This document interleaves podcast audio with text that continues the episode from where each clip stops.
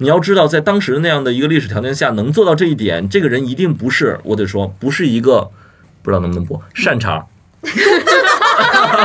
我以为你要说什么敏感。他肯定不是善茬。我想说，不是一个一介莽夫，就是类似，然后他肯定是一个聪明人，他肯定是有刻薄的那一面的，他肯定是要有有非常多的刺的。这个人如果放到我们今天，你会不会愿意跟他做朋友？不一定。斗破温吞的面，我昏沉的梦，故事拉开画卷，鲜花和云朵在水里升腾摇曳。我坐的小船岸边是村人和月，呀，好的故事都融化在水里。昏沉的夜里，我猛然睡醒，脱离了躯干，我是你的影子，但终日我不愿再跟随你。你好，欢迎收听活字电波，我是阿廖。刚刚我们放的那首 rap，不知道大家有没有听过？其实这首歌的唱词是来自于鲁迅先生写的《野草》，而且这首 rap 的创作者呢，他其实是一位 B 站的 UP 主，他是北大金融系的毕业生。然后这首曲子，他当时是二零二零年二月，也就是疫情期间吧，他传上了这首 rap。到现在，这首歌在 B 站已经有九百多万的点击量了。大家觉得说唱加鲁迅这个组合是不是还挺混搭的？其实它也是在反映出现在我们年轻人在用各种各样的当下流行的艺术形式来改编鲁迅的作品。呃，我们刚刚过去的这个二零二一年呢，也是鲁迅先生一百四十周年的诞辰。在去年这一年，我想大家应该都经常的看到鲁迅这个名字，也是因为这个契机，在二一年，我们活字也出了北大钱理群教授讲鲁迅的一系列的视频课程。而且呢，就在不久前，钱老还有两本新书在活字出版。所以，我们今天想要聊的呢，不只是大家可能更熟悉的那个课本上的鲁迅，我们还想要聊呢，刚刚 rap 里的那个鲁迅，还想要聊这个 B 站视频里面的鲁迅。总之呢，我们想聊的是年轻一代眼里的鲁迅。那么今天录音棚里的呢，还有小雪，我就是默默来凑一道的，嗯，好，然后我们还请到了两位嘉宾做客活字电波，分别是卤煮，他是我们的老朋友了，不是第一次来活字电波了，他也是我们在 B 站的这个钱理群讲鲁迅的系列视频的策划编辑，欢迎卤煮。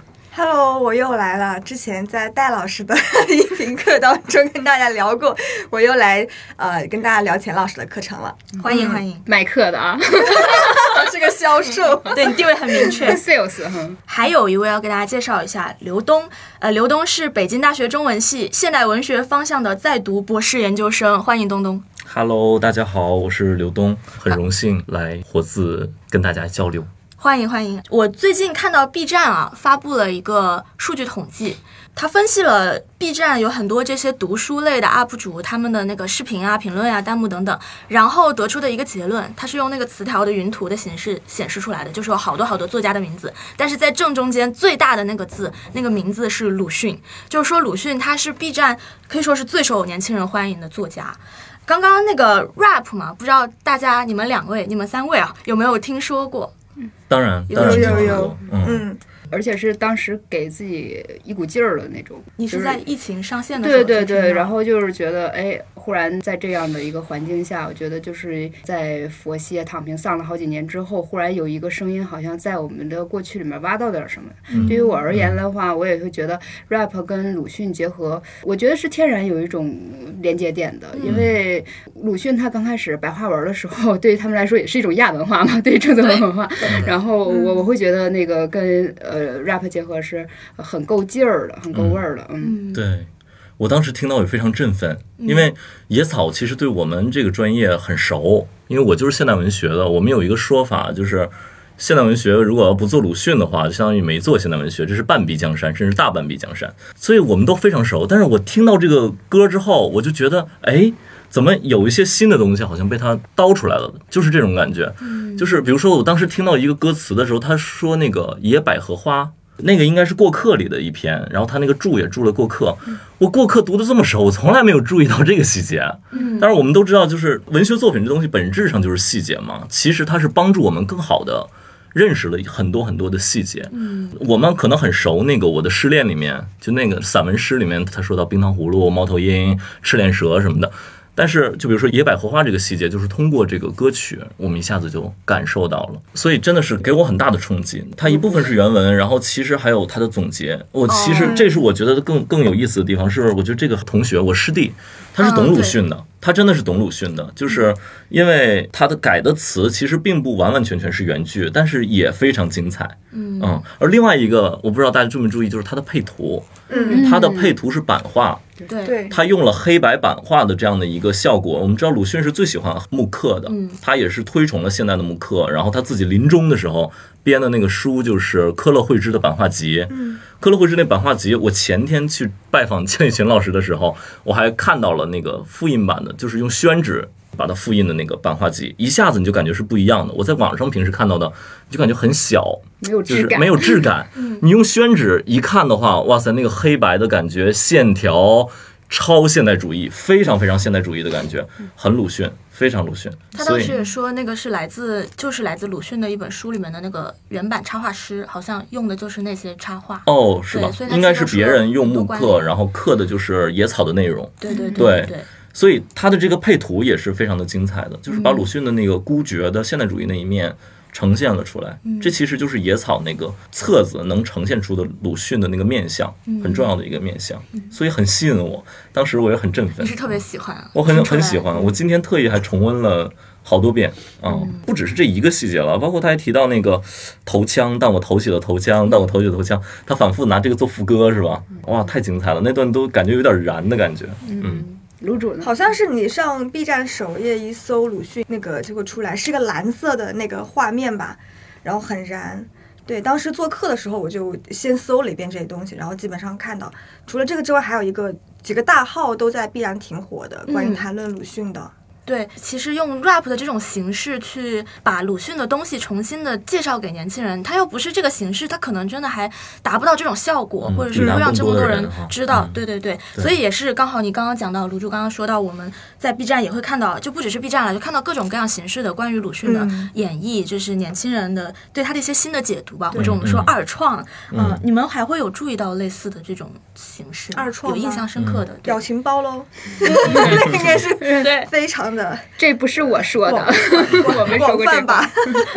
对，因为我们都是中文系，所以我们其实对鲁迅可能会了解的相对比较深。嗯。但对于其他专业的同学们或者是大众来说，可能了解鲁迅，他们也需要这样的方式去去知道这个人。嗯。嗯。但是我觉得我自己回想自己本科阶段哈，我会觉得我并不是说在本科阶段更多的去了解了鲁迅，我在那个阶段可能才了解了其他作家。对，就是在我的有这个是中学阶段就觉得，哎，谈到什么现当代文学，就是同时期的，绝对就是鲁迅啊。然后再让我想谁，想到老舍。然后可能到了本科之后再去知道啊，还有什么矛盾啊，什么嗯沈沈从文啊然后再往后什么赵树理啊等等，学到这些东西，嗯有这样的一个认识，所以就可能你要是在这里说，哎呀，谁不了解鲁迅，他。有些听众会有种不服的感觉，就是从小我在课本里我读学。对我读的那几篇有限的几几几篇那个现代当代文学，很可能就是鲁迅的那个作品。嗯。对对对，但是，呃，我觉得大家现在对于鲁迅的这个热潮还是蛮有意思的，就是因为会有个说法说现在鲁迅是翻红的宝藏男孩，所以就觉得可能他这个可能跟大家或者多数人一贯的从课本上认识的这个鲁迅，跟他现在新了解到的一些鲁迅的面相有一个碰撞吧。我觉得一会儿一会儿还可以想聊一下这个话题啊。不过我现在还想先问问大家，你们会有看到就是通过这种各种年轻人的二创也好，这种再次解读也好，呃，会看到一些你们感觉的年轻人是怎么去看鲁迅的，或者说，比如说卢主会做这个钱老师的这个课，呃，那你看到的一些读者的反馈大概会有是什么样子的？其实我觉得。从核心来讲，年轻人认识的鲁迅，可能我更多的还是呃会关注 B 站吧的那个核心，并没有离我们就是包括老师认为的那个鲁迅的核心太远，其实不会太远。比如说 B 站很多封面图写的是鲁迅类似于怎么这么强，或者嗯他怎么这么他那个关于他那个意志的那种死唯一的神什么？对，关于他那种力量的那种把握，其实并没有离开。对，是对他作品当中的那个东西的把握。包括前些年哈，我们说那个说鲁迅没说过这样话，有很多都是那种，甚至是骂人的，就是觉得那个鲁迅骂人很厉害。很毒舌的那种，是吧？然后还有一个，我倒是觉得就是去年哈，就像阿廖刚才讲说，大面积的就是浮现一些关于鲁迅的东西一个视野，一个是可能我我们都是做文化行业的，可能会被关注对关注到的这些，就是各家出版社他们都会在相应的时机推出一些作品哈。还有一个就是可能就是去年有《觉醒时代》这个这呃呃，当时也是有很多就是被截的一段一段的那个视频，就燃起了大家对那个新青年那个嗯时重温那期的一个个时代的想象，对嗯，对。所以我也确实觉得去年可以说鲁迅很忙。我们刚刚说到《觉醒时代》的热播啊，然后大家肯定会经常刷到各种片段，就是还有一些那个变成表情包的截图。当时那个鲁迅叉着腰，然后。撑着那个牌子，牌子上写“不干了”，然后还有就是后来就是鲁迅后人周立飞先生，他哦也是、对这个最有意思 对。被刷上热搜，就像段子手一样。其实我觉得这个你应该啊展开说一下，有些听众未必知道什么事儿。哎，对，我给大家说一下，就我我可能说的不全啊，就是我看到的那个热搜点是周立飞他像一个段子手一样，他在讲他生活怎么样的受到鲁迅这个祖父的影响，然后他长得又跟鲁迅特别像，但是呢，他又经常比如说去当兵，人家就觉得你是鲁迅的后人，你要会写文章，你要当文艺兵或什么，他说我真不会写文章，然后说你是鲁迅的后人，你要会抽烟，他说我也不抽烟，就是类似这样的故事，他讲出来就特别有段子手的感觉，然后就被大家特别喜欢。对我为什么举这几个例子，就是我感觉看到这些跟鲁迅相关的所谓比较出圈的案例吧，我我总觉得后面是不是有个共性，就是说是不是大家会觉得，呃，鲁迅这么书本上这么沉重的、这么严肃的一个雕像一样的形象，他其实放到我们生活中，他也可以很很好玩的，他有他很真实的就是人的那一面，很生动的一面，他好像像是消解掉了一些严肃的东西一样，所以我就感觉这个是不是这些东西背后走红的一个有一点相似的原因吧？我不知道大家会怎么看去年这一年就是鲁迅的这种热门。我其实觉得，可能是你你们在文化行业，所以觉得觉醒年代，然后包括其他的东西，都带来鲁迅的翻红啊之类的。首先，我得说，就因为我这个学科在现代文学，我没有觉得这个《觉醒年代》这个剧给我们这个学科特别大的冲击，反倒是我们这个学科非常冷淡对于这个剧，就是可能我们会觉得它的史实各方面可能是，然后人物可能有部分的偏颇，或者甚至是丑化，比如说那里面的胡适就有一个对完全的丑化的形象，其实是不应该的。另外一个就是因为从专业性的角度，肯定不断的在深入历史现场的过程里面，你肯定是不断的在解构那个大的叙事。但是电视剧恰恰恰是要重塑一个大的叙事，所以这有一点蛮拧的那个意思。那总而言之，就是没有给我们带来特别大的冲击，反而是我们这个学科面对新文化的时候，我们就想不断的呈现出更复杂的历史现场，然后说这个之前说是这是胡适的道路，现在说这是陈独秀和李大钊的道路。然后会说这个整个新青年是北大出来的，但是现在我们这个学科前沿是越来越强调，其实你放开去的话，未必是北大这一家，其实还有种种种种的因素都在这里面。然后你放开去的话，未必是胡适这条道路，也未必是鲁迅这条道路，所以整体的呈现是越来越复杂化的。嗯所以也带动就是我们对于《觉醒年代》这个剧肯定是没有像社会大众这样的一种广泛的接受。然后另一个就是，在我的观感里面，好像鲁迅始终有这样一个两极的感觉，就是我们在高中以来的东西，然后我们来看的时候，始终是一个板正的这么一个形象。然后我们在这个大众传媒里面呢，始终是无论是表情包也好啊，还是之后的剧也好啊，各种各样的形象，其实是给它增加更丰富的形象。对，啊，这其实也不单是这去年一年的事儿吧，感觉我从小到大这一直都有这么一个过程，因为我们整个这个时代就是要把这个人当成人来看，你才会更信服他说的话。没有人会对着一个雕像说“我信你的话”的，对吧？这是一个越来越通行的这么一个逻辑，所以咱们从小到大一路的，只不过今年好像显得是尤为的这么一个嗯，突突出的这么一个，现象。就是我是觉得这个一百四十周年的时候，它有一个特点，就是你发现他在出鲁迅的那个书的时候，角度变得有点不一样了。比如说广西师大社，它出了一本就是叫《鲁迅的封面》，他第一次把那个鲁迅的这个作为设计的呃，这就是设计师是对啊审美的一个眼光、审美嗯。面向的是呃他的那个的特质给它拿出来了。但是这里呢，我觉得特别适合回答这个问问题，应该是卤煮，就是卤煮你怎么想到就是说做鲁迅这门课的这个时候？其实做鲁迅这门课，一个是鲁迅本人，就是从小我们到长到现在，他就从来没有离开过我们，包括离开过中国这个文化语境，他所以他一定是要做文化的产品，他肯定是绕不过去的一个人。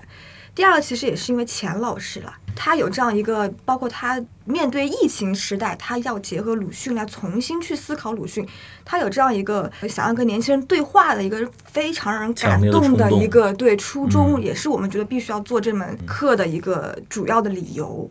我觉得我这门课当中，其实钱老师和鲁迅是两个权重其实几乎是持平的一个元素。有时候我们经常想说，连钱老师年纪这么大了，他还没有放弃要跟年轻人继续对话的这种可能，他的那种就是像。不能说战士吧，那种东西其实跟鲁迅是很相近的，他们有一种相似性。这个是我在做这门课的时候特别感动的一个事情，我觉得也是我们的一个动力的很大的一个来源。嗯，对，倒没有说受到外围那么多的影响，什么时代环境啊、热点啊，其实我觉得那不是我们做产品的一个、一个主要的方面。嗯，刚刚聊的这个真的好有意思。其实这么一想的话，还真的是，就是刚刚卤主说，鲁迅从来没有离开过我们。对呀、他从我这么一想的话，，就其实这个事情好像在放眼世界都很罕见。嗯嗯，你想想，因为我前天跟同学吃饭，那是个印度人，然后我就在说那个这鲁迅也也是偶然提到的，他不是学文学的啊，他是学物理的。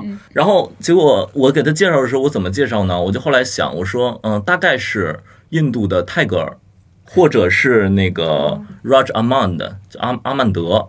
阿曼德就是一个旅英的，然后也是一个现代作家，然后也给印度的英语就是影响非常大的。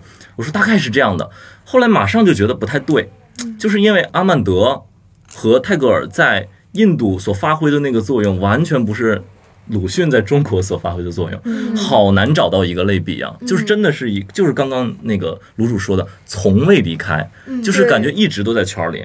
而且感觉我们是有一种道德的重担，不不能说重担吧，反正就是这个符号是一个很独特的就在上面，就是这是一个很独特的符号，因为我们从来没有其他的外国人从来没有要求莎士比亚要回答今天的问题，对吧？对，我们从来英国人会要求莎士比亚回答吗？西班牙人会要求塞万提斯回答吗？没有人这样说的。但是反倒是鲁迅非常特色的一个形象。嗯，其实没有人会问文学家要答案的，那反而是我们大家会说，比如印度人他说我会回到甘地，嗯，对吧？但反而中国人我们说回到鲁迅，回到胡适，对吧？这是一个很独特的一个现象，是因为中国本来就有那个文人士大夫的传统吗？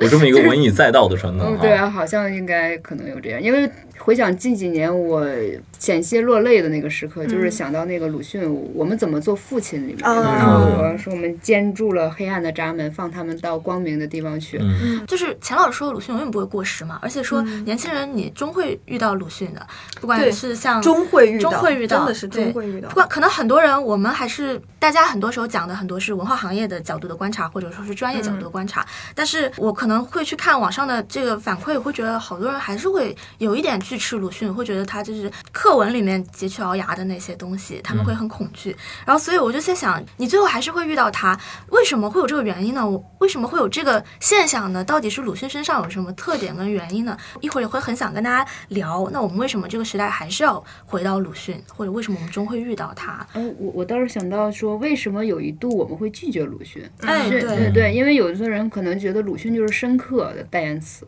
嗯，会冷峻，知道吧？深呃深刻，就跟消费主义那些东西是不符合的，嗯一一定程度上是不符合的，就是轻松的，对，包括我想到我中学时代还不太懂文学的时候，然后就说老师说你们喜欢读谁文章，我也不见得我是真喜欢。多么喜欢读鲁迅，可能我就是说要读鲁迅，然后老师说，我倒是觉得应该读读矛盾什么，就是哇，你那会儿就要想读鲁迅了。我我我怀疑只是一种虚荣心吧，反正表示就是说，呃，读鲁迅的还还不错了啦。但是他就是经典的 代名词但但是老师的意思就是说，你们你不要那么艰涩嘛，哦然后你读一些矛盾也可以的啦。才会哦这样 没有没有了，我现在就是故意搞出这个样子了啊！反正就是那个，其实不太懂。为什么说不太懂呢？因为就是呃，我我我和刘东共同的这朋友，他也是呃一个外国人。然后有一次在他宿舍，我看他那边有有野草，然后我就读了半本，读完了我说哎呀挺快，读了半本。他说那你没读懂，就作一个外国人。对，他说你你没读懂，然后然后我从此以后也就暗淡了下去。我我不敢说我读懂，我不敢说我喜欢。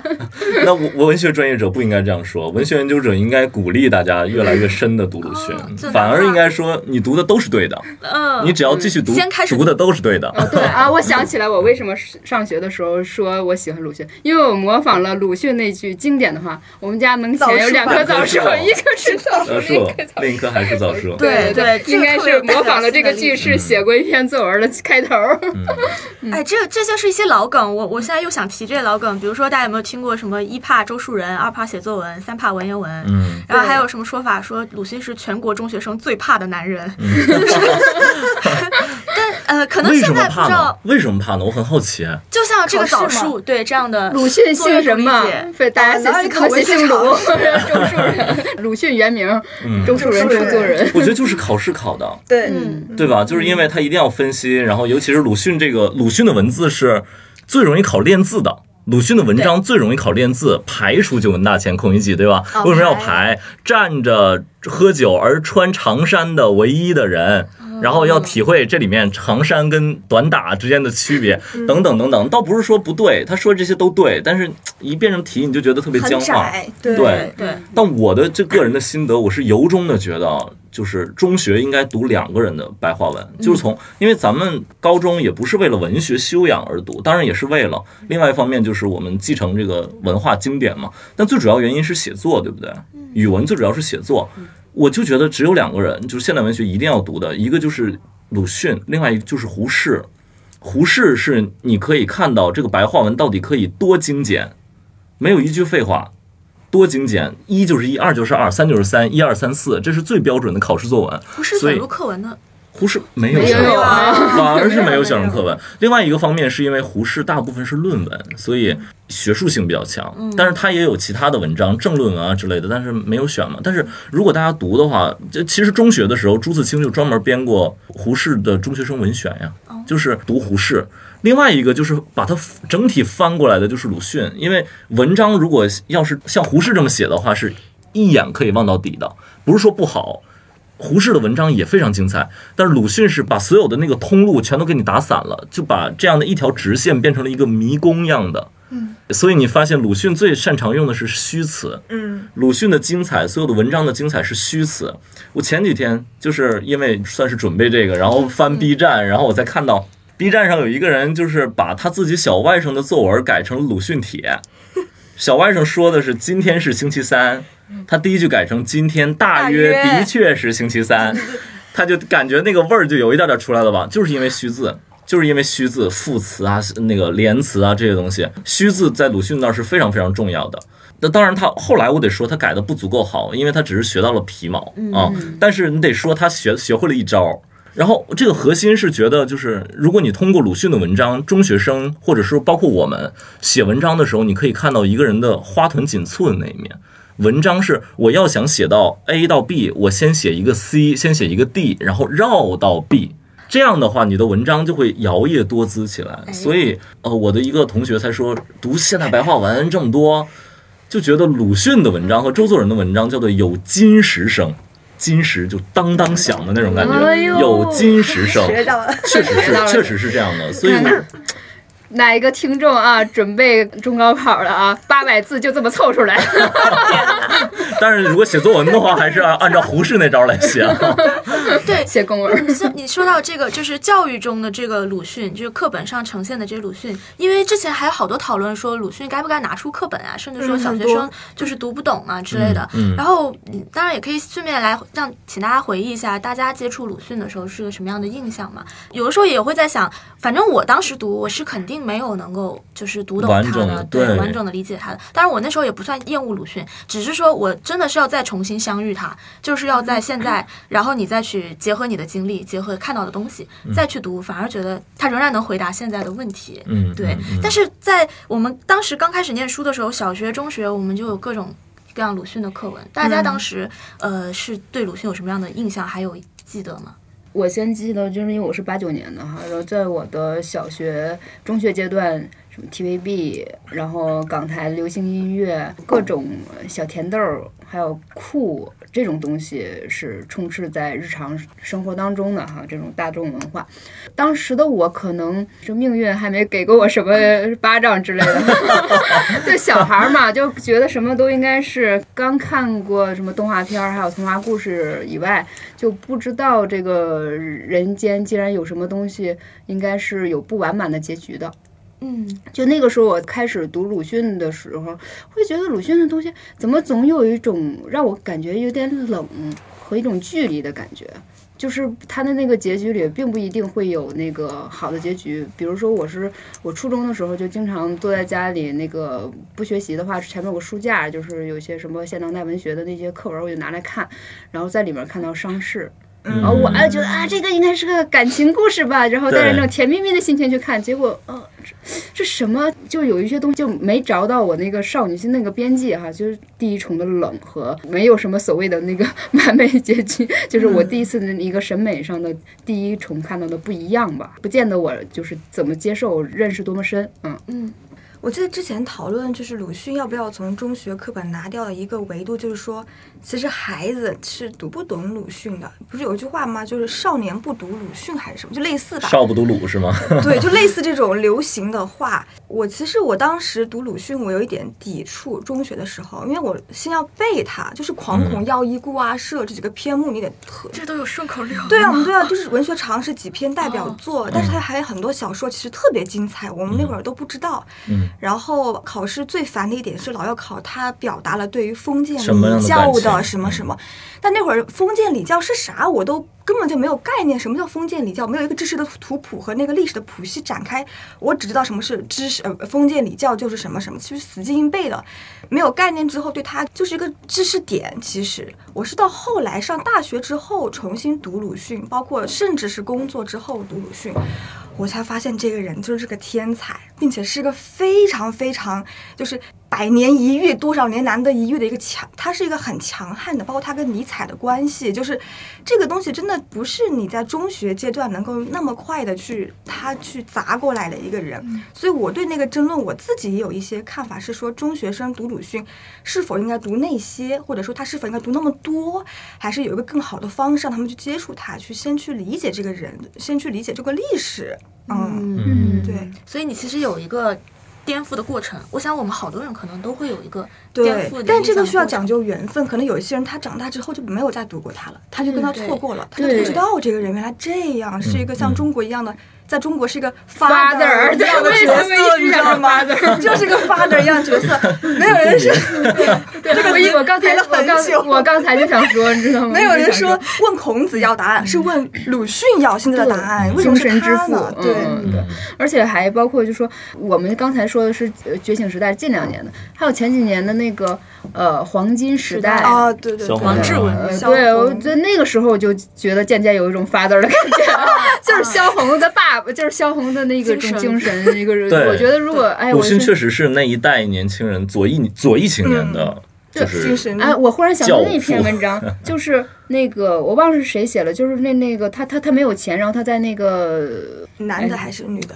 一个男的，然后他在那个 买书的那个地方，然后呃买不起书，然后鲁迅借给了他钱买的，然后他后来才知道这个人是鲁迅的那篇文章叫什么来着？叶先生吗？不是不是，当然不是。嗯嗯但是这这事儿经常发生，这事儿经常发生啊，因为鲁迅去的那个内山书店，然后他经常借，对在这方面非常大方。是不是《红岩》里面有讲说那个凡是说反动派，他要是切入到我军的范围的时候，他要那个假装自己是个左翼青年哦啊，喜欢鲁迅，喜欢萧红什么之类的这些。嗯嗯，那东东有没有就是最早接触最早鲁迅的时候接触鲁迅是个什么样的心态？我我先聊我个自己的话啊，嗯，我印象非常深刻，是因为我初中开始就是广播站的，然后朗诵课文总让我来朗诵这，个啊，对对，特别幸福，特别幸福。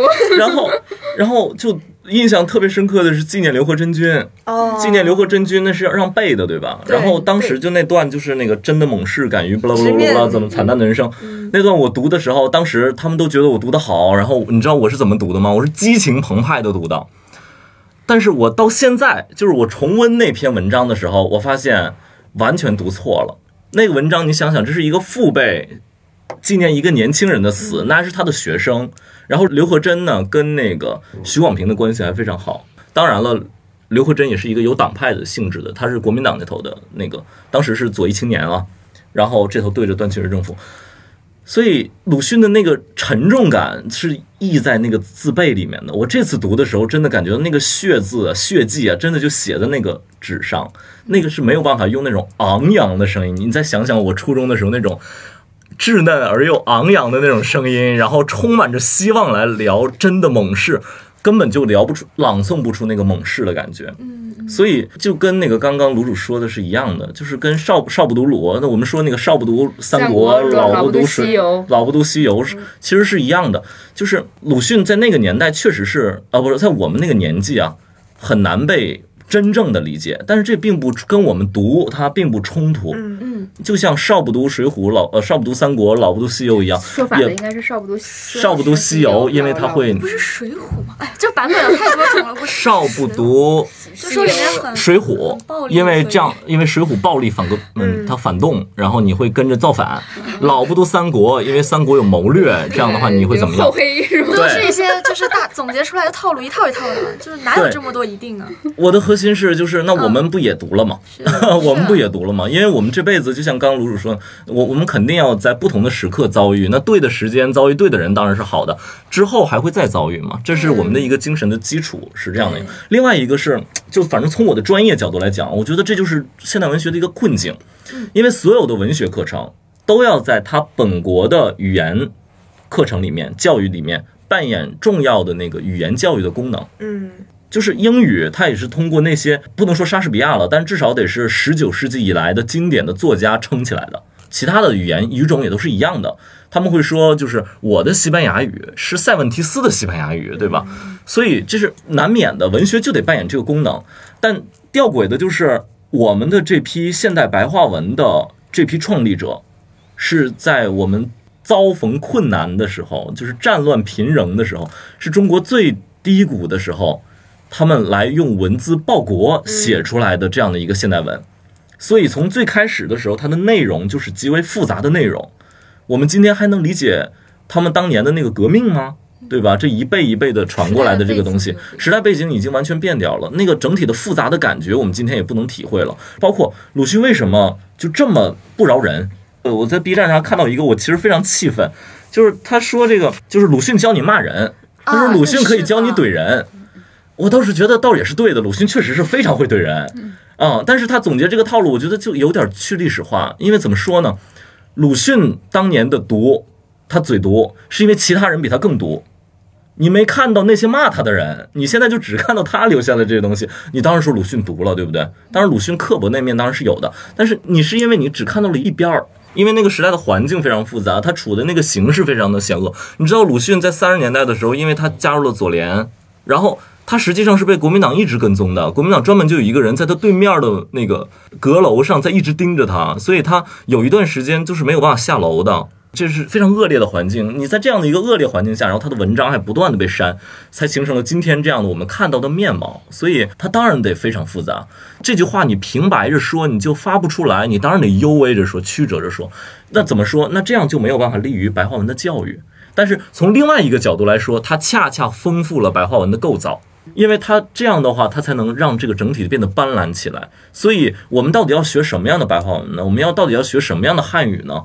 汉语就是非常丰富的，汉语就应该非常丰富。所以，你在初中的时候接触到像胡适这样的非常严谨的白话文，然后你也接触到朱自清、冰心这样非常优美的白话文，你也接触到鲁迅这样的非常缭绕然而深刻复杂的白话文。这才是中国语文应该有的那个状态，所以我觉得为什么不学，一定要学。包括从功利的角度，你也要学。但就是说，这儿有一个悖论在，这悖论就在于，按道理来说，应该由浅入深。我们学英语的时候，你要从那个呃新概念三 Panther 什么巴拉巴拉巴拉，然后学起，然后你去 get 四越来越复杂。但是我们现在中国的白话文的这些父亲们，没有给我们提供这样的一个材料。嗯，我们就是要从这些复杂的材料里面来找到。内容来找到形式，来找到文字的训练，这也是丰富的地方嘛，对吧？谁说语文一定要由浅入深的来学呢？对不对？但是这个时候，我忽然感觉到，就是那一代人的伟大，嗯就是他在白话文，他明明是一个新的语言形式啊，对但那他竟然诞生极高峰的那种感觉。对对对，而且鲁迅这复杂也在于，就是刚刚那个说的，就是鲁鲁迅这人是半新半旧，一新一旧，亦中一西的这么一个人，他是新旧交界的这么一个人。鲁迅的早年是写文言论文的，他是跟章太炎做弟子的，那一代的学者都是以文言为书面的。然后包括他的域外小说集是拿文言译的，我们今天都无法想象了。今天几乎不会有人在读域外小说集了，除了研究者之外。但是也恰恰是，这就是另一个观点了。包括教我现代汉语的，嗯，北大中文系的郭瑞老师就说，就是，呃，当当然我我帮他总结了一下，就是这个现代汉语是一个杂糅的语言系统。谁说现代汉语一定是单纯的口语呢？对不对？它杂糅了文言的东西，嗯，民间文艺的东西，方言的东西，它是一个杂糅体。所以，恰恰是为什么鲁迅的文白话文能那么精彩，因为他对文言有深刻的理解，他的白话文才能这么精彩。嗯，一样的，比如说为什么赵树理的白话文那么精彩？我们今天说他是语言大师，为什么老舍的那么精彩？因为老舍是惊奇小说，就是京话小说，他是北京旗人，他是那样个下层语言烧出来的那个白话，那是典型的地方性的东西。为什么赵树理？那赵树理的民间文艺、民间曲艺的东西进入白话文，所以也是，我就觉得为什么我们这个现代汉语一定要那么今天看起来那么苍白？就很多人写那种抒情的文字很矫情，因为你没有其他的资源，对吧？所以学好古汉语反而能更好的支撑你写白话文呢。学好你的家乡方言，反而能更好的支撑你写白话文呢。这东西是通的，所以一新一旧、一中一西也是有长，在我看来。鲁迅这个特点就是他的古汉语积累。然后你刚刚说的这些也让我想到，因为我们当时有幸哈、钱老师去录那个课程的时候，有一次我们编辑部有几个同事还能去现场听嘛。然后其实我们有个同事就是黄鑫，他是也经常来过我们播客。然后他当时去听了现场以后，他特别还是挺受触动的。他的一个感受就是他自己是一个传统文化爱好者，他也练古琴，很喜欢茶，但是他对鲁迅不那么感冒。然后是在听了钱老师讲课以后，他突然发现，他事先听钱老师讲一些具体的内容文本，他发现鲁迅其实这个古汉语的功底是融入其中的。然后他发现，他就对鲁迅有了新的认识，打开了对他的就世界，他就觉得对这个人要重新看待。然后我觉得很有趣，他是一个很深的宝库。我就觉得这个是我们对鲁迅之前就是了解不够全面的时候，会有很多对他的误读。刚刚说的他喜欢怼人也好，然后可能觉得他就是一个现代文学的高峰也好，好像他就跟古代就不沾边了也好。然后还有就是会觉得他，比如说他是个很就深沉、严肃、刻板的人，那他就永远不苟言笑吗？他有没有人的那一面？所以今年就是好多。包括钱老师的这个课程，我们也会一直说把鲁迅还原成人，我们去跟他对话。对大家会有一些什么这种你们感觉到的对鲁迅的误读吗？或者说，我们就再去给大家多补充一些鲁迅的那个时代，大家看到的鲁迅是一个什么样的人？哪怕是你们在长大之后再重新去颠覆对鲁迅的认识，然后有一些什么让你们触动的故事吗？我觉得这方面就特别想听那个卢主多聊一些，然后呃我自己就说一点点哈，就是那个鲁迅应该说是一个特别懂美的人啊，就是如果你简单用时尚来概括的话，就有点轻佻了。我觉得，比如说他连那个什么穿衣打扮什么颜色，然后甚至穿衣服那个平织 还是斜织，那个花纹都特别讲究。然后我知道萧红回忆对我，看过那篇就是这个裙子的颜色，衣服，啊对啊裙子红要配什么才好？对红不能配萧红穿的那个颜色。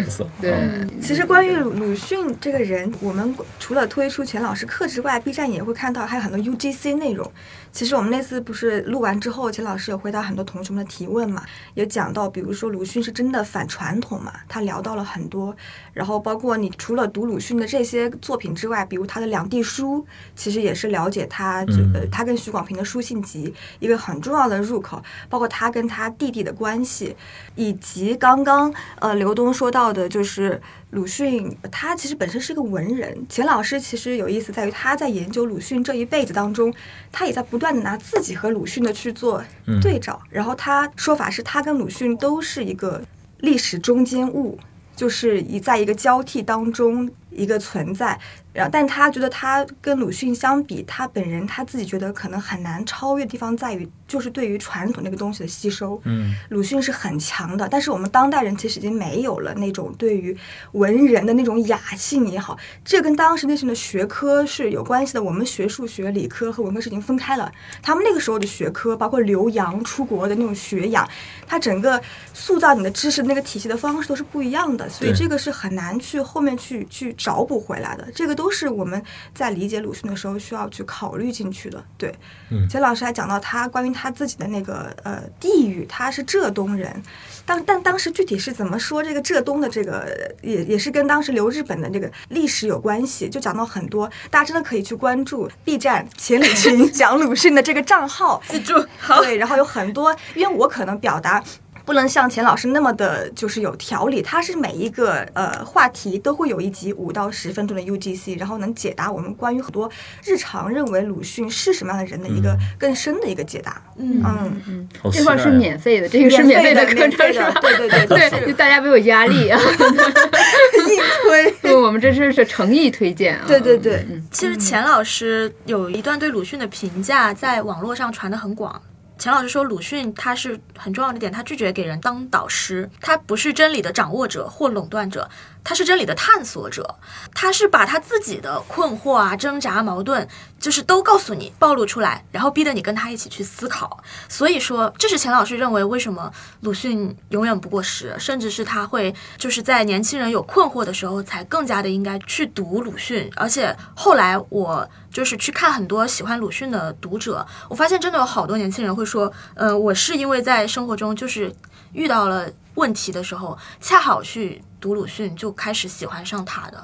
我就觉得鲁迅自己是不是他也经历过一个这个探索的过程？这是一个什么样的过程？不知道东东可不可以跟我们讲一下？嗯，嗯，呃，刚刚你也说，就是钱老师这个话，就是鲁迅从来拒绝给别人当导师。我觉得这也是刚刚我说的跟那个时代的条件有关的，因为你想，我们整个的过去的这个二十世纪是多么复杂的一个世界，无论是从国际的角度讲，还是从中国内部的变动来讲，这是一个高度复杂的世纪。鲁迅的独特性在于，就是他是一个人，始终是一个人来面对整个世界的大问题。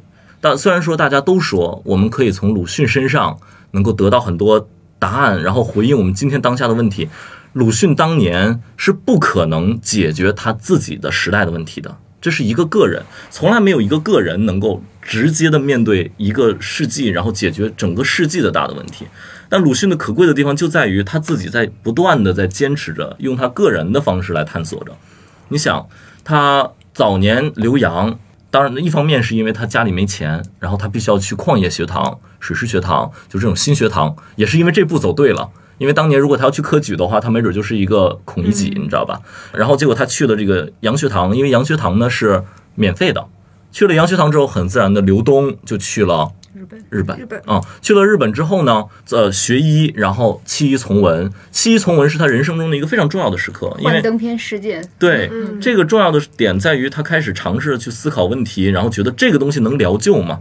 然后，其实我个人认为，鲁迅这一辈子最积极的时刻，其实是他就是这段刘东的时候的青年的这个时刻，非常积极的、昂扬的，在不断的在办杂志啊，然后写大量的文言论文。今天大家都可以在鲁迅全集中看到大量的文言文论文，论的都是中西的核心的大问题。鲁迅后来他始终也在思考大的问题，但不是这样的论文的这种呈现方式了。所以这段时刻，然后结果大家如果读《呐喊自序》的话，你就会知道很挫败，应者寥寥嘛，啊，嗯，登高一呼，应者寥寥，就感觉像是荒原一样的那个感觉。《呐喊自序》里面写的非常清楚，就是因为没人 care 你。大家想一想，你今天，然后我说我今天在思考时代的病症，我们今天也是一个特别问题重重的时代，是吧？我在思考一个时代的病症，然后你就在某一个大学，然后你办了各种各样的社团，然后很自然是应者寥寥，对不对？然后就回来，回来干什么事儿呢？就当了官儿嘛，教育部嘛，教育部佥事，其实是一个挺大的官儿。然后主要的做的事情就是抄古碑，这十年就是在做学术，嗯，十年就是在做学术中过去的。然后这不是钱玄同来了吗？这就是新文化运动嘛。新文化运动说，我们这一群人再聚起来做点事儿吧。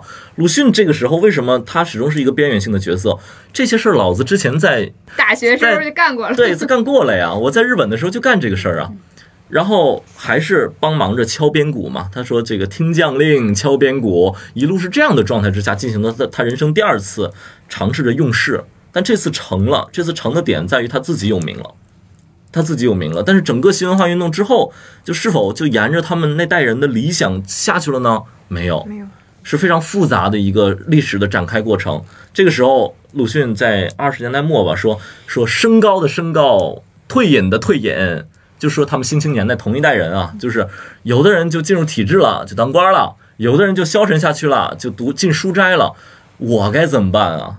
所以你再想想，如果要是你我们同辈人，然后你自己意外的你有名了，在社会上，然后你出书啦，有名了，有了这么一个名气之后，你的周围的人发现考公务员的考公务员，然后你这个干其他的的干其他的，从经商的经商，下海的下海，你这时候又把你老哥这一个撂这了，你什么心情？你什么心情？鲁迅这个时候做的另一件事情是让我非常佩服的，鲁迅就是找到了青年，他怎么做的呢？他这个时候是有意的在开始接触。别人来找他，那些青年人，青年人有想法会找到他，他主动的开始接纳这群人，这是非常独特的一个动作。这后面我我会说，钱理群老师有一个非常相似的动作。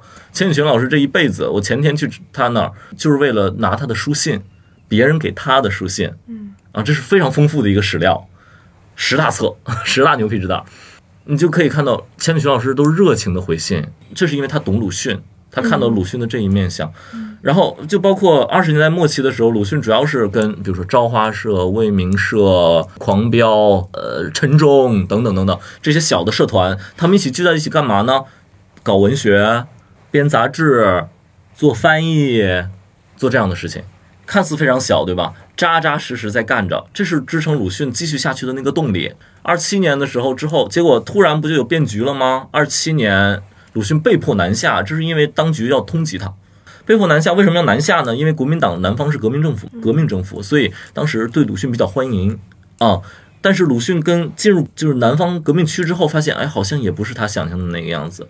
后来他就去了上海，去了上海，你知道做了一件事情。其实今天想一想的话，鲁迅这个气度绝对是可以的。鲁迅是绝对会为了我们为了共同的一个目标，他是会妥协的。这个人是非常讲策略的。你知道当时革命文学那帮小将，就是李初黎呀，然后包括郭沫若呀，包括等等一批人，程方吾啊，骂鲁迅的。因为他们是为什么骂鲁迅呢？是因为鲁迅当年是标杆儿，他不是为了骂鲁迅，而是说这批人应该退出历史舞台了，革命的文学应该起来了，应该用事，应该文学应该为政治服务，等等等等。这倒说的没错，但是就要以鲁迅为靶子啊。鲁迅当年是跟他们对骂的。到三零年成立左联的时候，恰恰是鲁迅跟这帮人进行了联合，鲁迅成了盟主，这是多大的气度啊！这是因为他们为了共同的一个目标，鲁迅觉得这个时候应该要有组织了，嗯，要开始有组织化的进行一些事情了。但是后来也很复杂嘛。那你知道，他左联这是一个地下组织啊，左联对于当时的国民政府来说，这是一个意见团体，嗯，所以鲁迅的这整个生命就是这个时候开始进行一个怎么说，在阁楼上的生活。在阁楼上的生活，整体的文坛写作才受到了障碍。虽然当时非常有名气，也正是因为这个名气，才保证了他当时能够活着。他要是没有这个名气，不在租界，早就被暗杀了。而且他鲁迅被暗杀也不是不可能的。这个是得说鲁迅是有政治智慧的，要不然他也不能活活得这么久。这十年，而且完成了大量的作品。这十年是革命的十年了，对鲁迅来说。然后这是他人生的第三次吧，应该说是第三次。那这个时候。当然，他在左联里面也发现了一些问题，他也开始有一些矛盾和冲突。然后他会说那个夏衍他们是四条汉子嘛啊。这时候鲁迅又做了一件事情，所以你可以发现，这是鲁迅对青年的那个态度啊，其实是一致的。他始终相信这个地方有向下看，你会发现力量。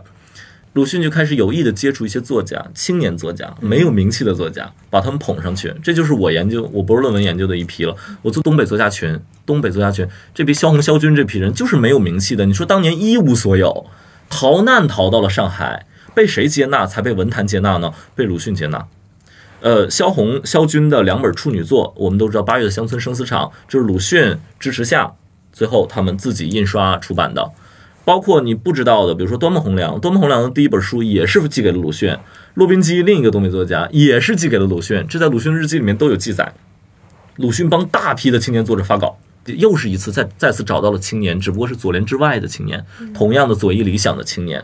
所以鲁迅对于青年的态度是一个非常，他是又相信，但是同时又担心我怕害了你，但是我会觉得你是有力量的，我会愿意推你一把，他是这样的一个形象。所以他会说，历史中间物这个概念就是他是桥，他会把自己当成桥一样的角色。这桥是要扶植别人的，桥是要有的时候要牺牲自己的。所以这是这是鲁迅伟大的那个地方。所以你可以看到，鲁迅这一辈子经历了多少坎儿，经历了太多坎儿了。这几每一个步你都发现都有他顿挫，让他灰心，让他失望的地方。但是他这一路都在坚持一条道儿。你仔细看的话，这一路都在一条道儿。所以有的人说鲁迅这又左转又右转。鲁迅转到哪儿都不重要，鲁迅是坚持着自己那条道在走的。当然你，你又没有办法把他特别理想化的说，鲁迅这一辈子叫叫什么？就今天初心嘛，就是某种意义上也确实是初心，但是也不能那么那种就是鸡汤式的来看待，说这人这一辈子就从心了。不是的，是在大风大浪之中仍然摸索着找到了他那条路啊，而且他不承认自己这条路是好的，但是他一直在做着。所以鲁迅这个人是一个让人觉得很敬佩的人，而你要知道，在当时那样的一个历史条件下，能做到这一点，这个人一定不是，我得说，不是一个不知道能不能播善茬。我以为你要说什么敏感，他肯定不是擅长。我想说，不是一个一介莽夫，就是类似，然后他肯定是一个聪明人，他肯定是有刻薄的那一面的，他肯定是要有有非常多的刺的。嗯，这个人如果放到我们今天，你会不会愿意跟他做朋友？不一定，真的不一定。但他就是这样的一个现代史中永远绕不开的非常独特的一个人，所以你才在他身上找到了无数条触角，他能够帮你通向很多地方。很多很多地方，所以包括那个刚刚你说鲁迅这个出圈是不是他有可能出错了？有的青年人是误解。我其实个人的理解，我是非常支持年轻人这样，当然我也是年轻人，我特别支持这样做，就是无论怎么出圈都可以，怎么误解都可以，因为人的本质是中介，你也不是以鲁迅为方法的，对吧？我们也不是以鲁迅的是非为是非的，而是说我们认识到了这个人，我们交了朋友。你会从他身上找到更多的路，更多的可能性。鲁迅就是这么一个这样的一个人，他就有更多的可能性。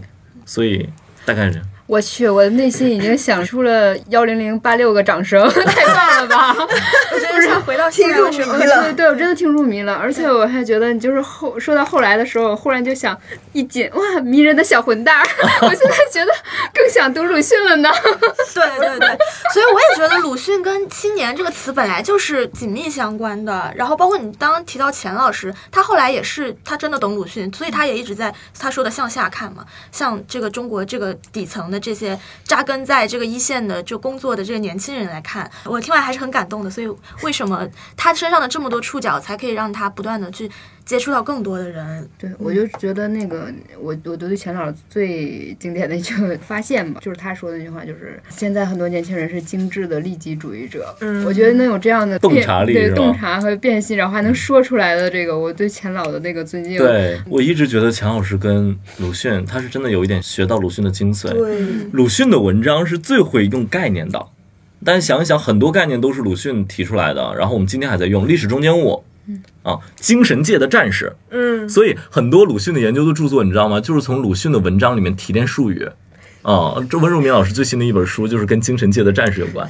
啊，包括铁屋子，包括呃无声的中国，然后呃那个最有名的资本家的法走狗。评评价梁实秋的，然后还有那个无主名无意识的杀人团，啊等等这样的概念，其实就跟钱老师能提炼出那个呃精致的利己主义者这样的概念是非常相似的。鲁迅那个钱老师是抓住了鲁迅的一些思维的。我觉得简直可以给你打造一个 UGC 内容，就是来来讲那个鲁迅的那个那个关键词，就一个关键词讲一段嘛，对，一个个列举出来是吧？看又有一个新的产品架构。生品。当场聊出合作。对，其实那个我还是挺想听那个卢主，就是做这个课程当中你收获的很多次感动，因为我知道你像做戴老师的课的时候，经常也有那种啊想哭的感感觉，是吧？对，这刚刚刘东在说鲁迅的时候，我脑子里其实一边听的是鲁迅，一边在想，这不就是钱老师？钱老师？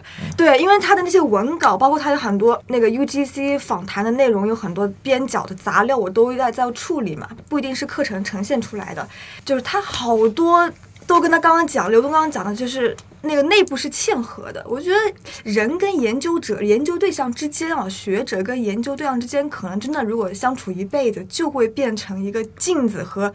个人的关系，包括钱老师也提了很多概念，什么边打边玩，你们听过吧？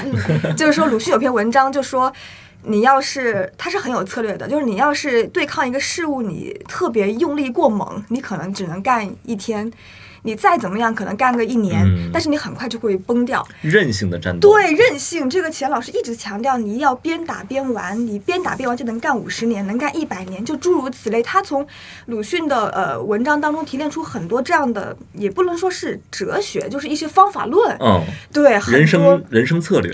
嗯对对对特别幸福工作三十年，是吧？对，然后然后全给到年轻人，就他是因此他在在这两本书当中，就是今年活字出的《千里群讲鲁迅》，还有另外一本就是钱理群新编鲁迅作品选读，对对对，他其实是结合了鲁迅本身的，在他是当时他那个语境当中在做斗争的一些一些领悟，和钱老师在疫情下面，因为他谈了好几个问题，就是疫情之下我们就是怎么样找到内心的。就是不被那些东西去奴役，如何找到内心本质去呃守护住它？他还是在结合鲁迅以前说的那些，就是你要有韧性。所以后来我去翻鲁迅全集，我发现他在那么多年前讲的东西，我感觉就是跟现在一点隔阂都没有，一点隔阂也没有，真的就是齐老师讲的，他就是还是你的朋友。但这种东西是我在很多其他的文学作品也好，或者是杂文当中，我读来都会有一点点隔，但是鲁迅是我觉得隔的那个东西最少的，因为我做这门课之前，我就很久没有读鲁迅了，这次一读，我就发现这个东西就很神奇，我觉得这个是一定要。去读鲁迅的原著。如果说除了读钱老师这个课和这个书之外，真的，如我们如果对当下还有一些，就是不管你是有希望也好，还是你自己有困惑也好，你就读鲁迅，特别是杂文，真的一点都没错。我以前的重心可能是更接触鲁迅的小说多一点，我相信大家肯定都是吧，大部分人。但是钱老师就讲的是说。鲁迅其实他大部分人生当中的力量的用的地方，其实还是在杂文，包括还有他的野草，在这个部分。但这部分可能是我们包括上学的时候也好，或者是长大之后也好，都涉猎较少的。对他的杂文是不不容轻视的。嗯，这是我我做这门课的几个零散的想法吧。现在讲起来，嗯，我也觉得我们聊鲁迅，最后还是希望大家去不断的回到鲁迅的作品原点。对原点，嗯回到原点。然后也刚好想听大家来推荐一下，如果说一个人他现在就想要去进入鲁迅，去接触了解鲁迅的作品，包括他的人，嗯，大家能不能给一些建议？我先给一个建议，就是可以在不是要强势安利，我们也说要读鲁迅的原点。我觉得说对帮助理解。就是可以在图书打折的时候来一套鲁迅全集啊，对啊，我也想说这个文学版啊值得拥有。鲁迅全集，我觉得应该是现在作家全集里面最便宜的了吧？嗯因为它人民文学出版社的版本，如果你要打折的话，可能七八四百啊四五百就甚至可以买到可以。买到，因因为如果你结合打折的话，因为原价差不多你平时七百块吧，这已经算比较便宜了。为什么我？买的时候花花花八百多？你没有用满减券吧？当当。双十一、双十当二当双十一，嗯，反正大概四五百块钱你就可以买到，这真很难得，因为首先它精良，它真的很精良。这个鲁迅的全集里面，它既包含了书信，又包含了日记，然后又包含了，其实本身就是一个多文体的这么一个东十西。六集，嗯也就是说，你完全通过这个东西，你就可以看到不是一个面相的。如果你要买鲁迅小说全集，你看到的是一个面相。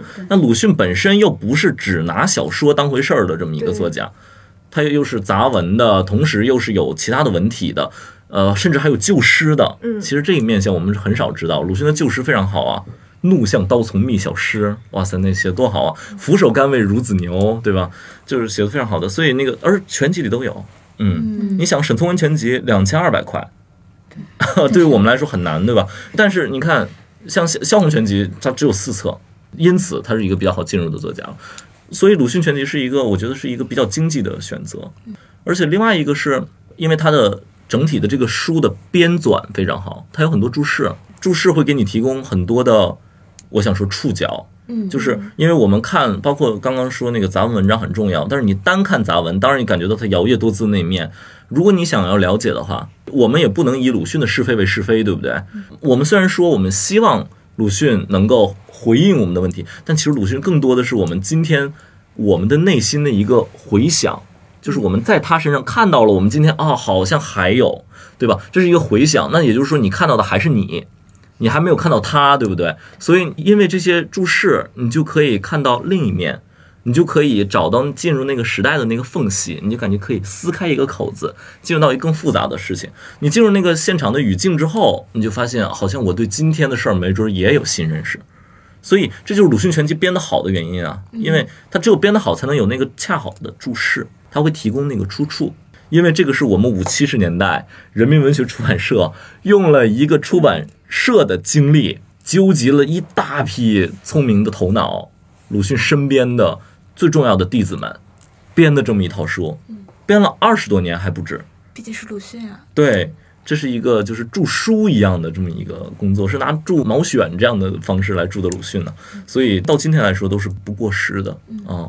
所以鲁迅全集当然是好。另外一个就是我是中介的问题，我要大胆的安利钱老师的这本书，是因为我是真的觉得钱老师这一辈的学者，不只是钱老师一个人了，都是我们进入那个，我不能说就是因为鲁迅的价值并不仅仅在鲁迅，而是因为各代人都在思考鲁迅。嗯嗯为什么我们说鲁迅始终活到了今天？是因为一直有人在阐释鲁迅。如果要是没有人阐释鲁迅的话，我们凭什么我们这些九零后就会认听到鲁迅的存在呢？对不对？是因为一直都在阐释鲁迅，而他们阐释的过程里面，就把他们的聪明才智和头脑融入了鲁迅的文字当中，并不仅仅是钱老师这一辈学者，钱老师之前那一辈王瑶先生那一辈学者就这样了，然后包括更早的冯雪峰。他们那一辈也就这样了，这是一辈一辈精神传承下来的。钱老师、汪辉老师等等等等。呃其实从这个话从反过来说，就是这些人、这些学者，其实可以成为我们进入鲁迅的中介。是，不是说他们说的一定对，但是他们给了我们搭了一个梯子。我们今天的学术研究，我的核心感觉就是我们非常的历史化，然后我们跟钱老师那一辈非常不同了，主要是跟鲁迅的关系也不太同了。嗯，我们是用历史化的态度来处理一个总想定是非的感觉。对，钱老师那一辈可不是的，钱老师那一辈是拿鲁迅当资源的，当资源在用的。我帮钱老师就整理书信的过程里面，然后他给我展示他早年的时候都难以想象啊，他给我展示他跟他夫人崔可欣老师定情的时候，你知道送了什么吗？送了一个手写的论文集，很难想象吧？很难想象吧？你你跟你的夫人定情，里面是什么东西呢？研究鲁迅的心得。哎呀，鲁迅的浪漫。呃，而且这个这个东西是为什么？是因为钱老师觉得它重要，你知道吗？我们为什么要送一个人定情？是因为它重要。为什么他觉得鲁迅的研究是最重要的？因为钱老师在贵州的时候是整体的一个顿挫的状态，鲁迅是他唯一的精神支柱。他做研究让他觉得我自己还能够考回来，我自己还并不仅仅就是在山沟里待一辈子了，这是他的一个精神支柱。为什么鲁迅能成为他的精神支柱？一方面是因为他爱鲁迅，他那个当时介绍他大三的时候好像就买了一套鲁迅全集，当时很贵的，省了生活费，然后买鲁迅全。另外一个原因是因为鲁迅全集的销量广，全国只要青年，只要你花出一点钱，就能买到鲁迅全集，这是销量非常大的一套书，里面也有非常丰富的资源，并不仅仅是官方意识形态那些东西，所以这成为了好多人的资源。这是钱老师那一辈人，太多人了，他管这个现象叫做民间思想群落，嗯就是一群人在做这个事情，都因为这个东西。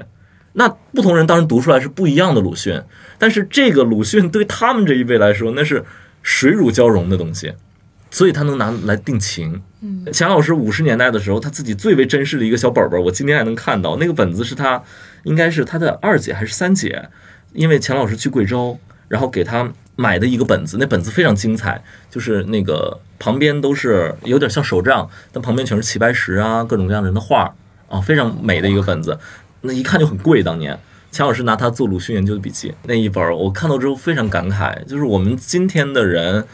我们没有必要再坚持，当然不是说鲁迅一定成为每一个人的坚持，这不现实。鲁迅这么这样的一个人，只有他在非常，你这个人如果顺的话，你是不会自然而然遇到鲁迅的。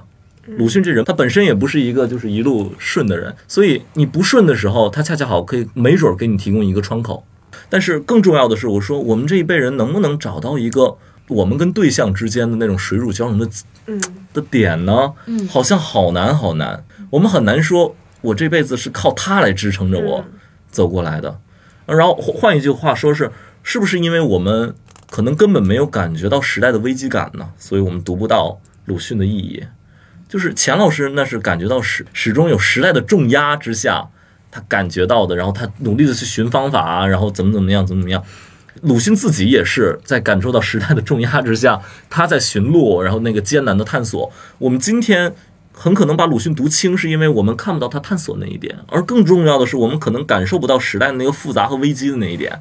承平日久嘛，我们承平日久嘛，消费主义时代嘛，对不对？那个东西好像，如果你没有找到的话，你可能就没有真正的认识那个时代，没有真正的认识那个时代，你可能就缺少了跟鲁迅相遇的那个机会。我会觉得是这样。而为什么你会读钱老师的东西，呃，王辉老师的东西，是因为他们揭示出来了时代的危机，他们给你提供了触角和机会嘛。也也不只是他们了，包括日本学者，你很难想象的竹内好先生、丸山生先生。木山英雄先生他们的东西今天也翻译过来了，我是特别特别震撼。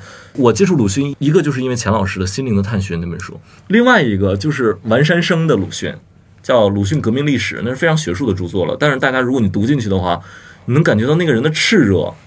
日本的道儿到底应该怎么走？问鲁迅要答案。哦，非常炽热的那个文字，不断的充满着反思性。会读鲁迅的人，他的文字充满着反思性。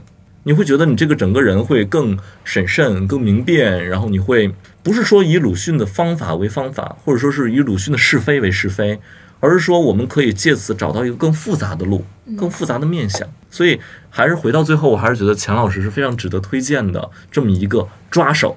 然后鲁迅也不是本身也不是目的，他也不应该成为目的。我们就以为在那儿就找到了药，鲁迅从来也没觉得自己找到药，而他也是抓手，他可以找到更多的。中介，他成为中介，找到更多的路，这是我觉得。嗯，我觉得其实每一代都有每一代自己要面临的问题，哪怕我们真的把它读清了也没有关系。我想到就是卤主，我会看他整理的很多那个 B 站后台的这些。用户的留言呀，然后给钱老师的私信，然后我看到有一些就是他会从各种各样的角度去读到自己的启发，也有就是在自己的原生家庭问题上，他想到很多，然后他就看鲁迅，包括钱老师讲这个父子关系的就那些内容，他也有很多感触，然后也有在乡村的孩子，他看《狂人日记》，他去想跟我眼前的现实是不是有相似，但是我好像也读不太懂，但是他们都进入到这个。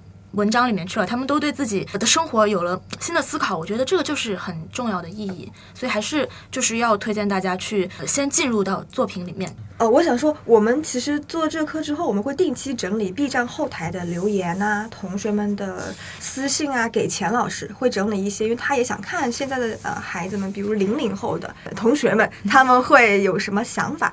我一开始呢，其实有一点点担心，就是说，因为钱老师的这个课上线之后，会不会 B 站上年龄比较小的，比如十几岁的小朋友，或者是中学生，他们会不会不懂，或者会不会就是不感兴趣？但是看到后台留言之后，我挺吃惊的，是在于说，真的有一部分人就是无缝对接，他们问了好多问题哦，而且那个问题是我们生活中可能大家又很难去，比如说。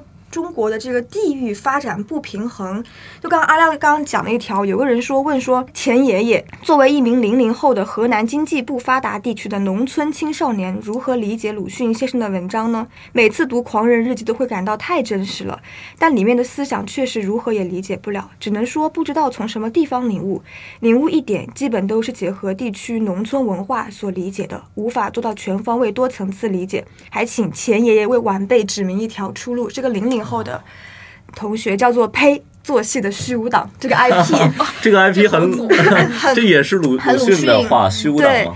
对，还有问就是大学人文精神何去何从的，就也是钱老师可以向您写信吗？您如何看待现在的中国？我是长安大学的一名大学生，也是受您作品的启蒙。我上高中时憧憬大学的美好，可当我步入大学后，发现大学精神尽失，梦碎了一地，非常的伤心和空虚。就他没有目的去跟没有目的的提问，还有没有目的的去抒发，特别真实。后台有很多很多这样的，太多了。每次基本上都会定期整理成邮件发给钱老师。就让他其实，呃，我不知道这些问题每个时代是有相似性的，还是说也会不停的浮现出新的问题。但是看到这些后台留言，就发现他们还是无无缝对接，跟钱老师无缝对接，并且真的是对他有一种天然的钱爷爷像像钱老师，对，很迫切和热忱的想寻到一些回应。我觉得树洞没有消失，对对对，就这个感觉，我都不知道怎么表达。就其实他们也不知道背后是我们在给他回复，还是看他们以为可能以为是钱老师。呃，我其实一定程度上，嗯，像你说的，就是可能觉得是时代的问题嘛，也要打一个问号哈。因为我也忽然想到，那好像也是我青春期的一个问题。因为我上大学的时候，也会跟我们那些什么文艺理论老师就聊天，问问老师，老师，人活着的意义是什么？就是会问就相似的这种问。问题哈，然后，但是呢，我又很羡慕现在的这些人，他们可以就是通过 B 站或者互联网，互联网，他他直接就接触到这这个最高的，就最最好的这个研究者。对，因为我觉得我当时如果虽然不一定说我我见到他我就拿到了一个什么终极的答案，但是我真的就很很同意刚才刘东讲的，你找到了一种思考的方式。你看到了一种不一样的样貌，然后这两天网上也始终有一个有一个人就是抖了个小机灵似的说了一个段子，但是很打动很多人，说因为现在是。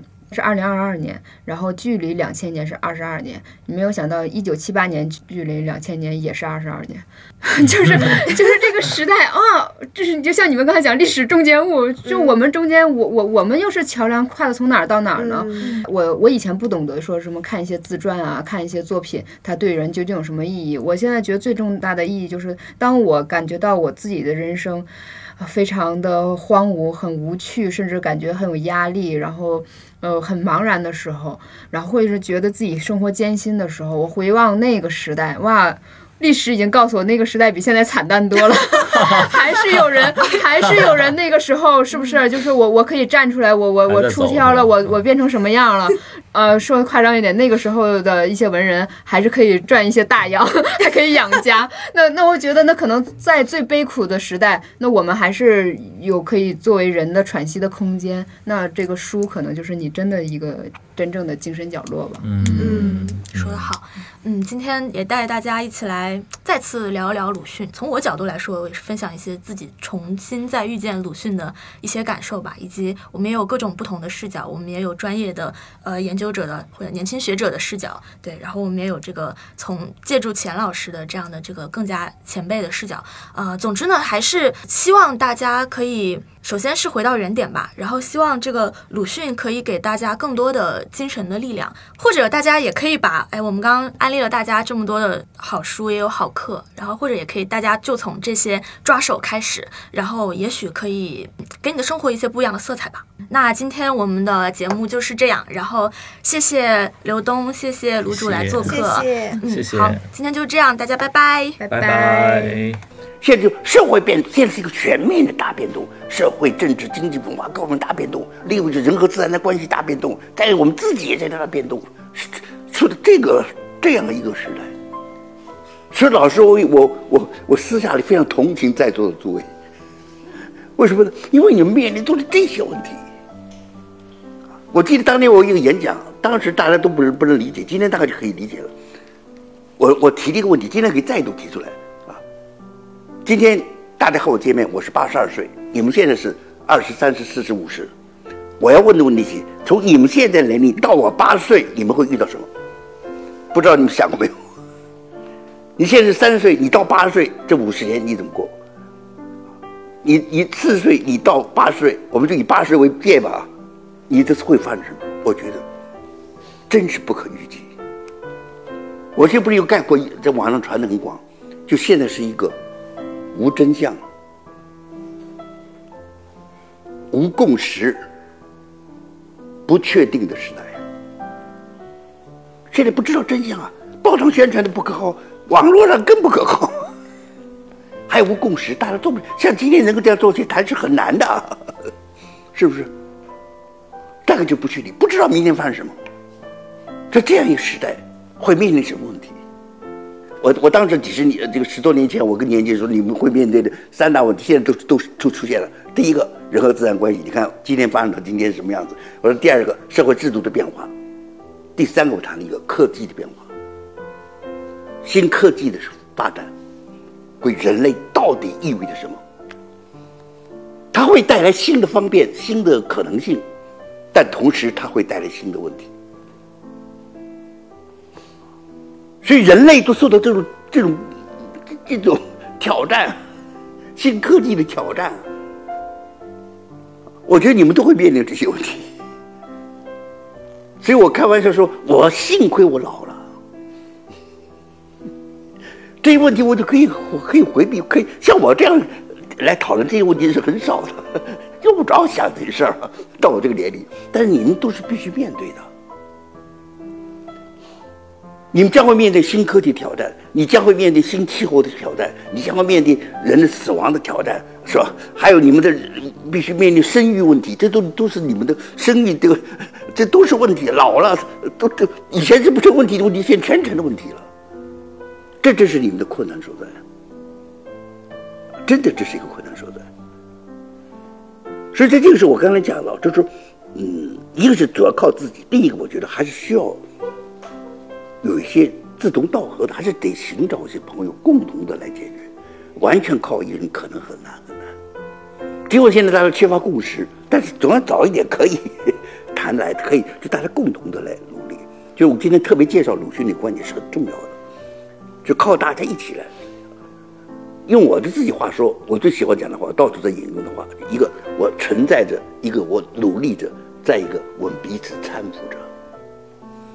你面对这么复杂的问题，这就非得搀扶着。你靠一个人独立的，确实太难了。所以，其实我是很同情你们的，但是我相信你们最后自己能解决。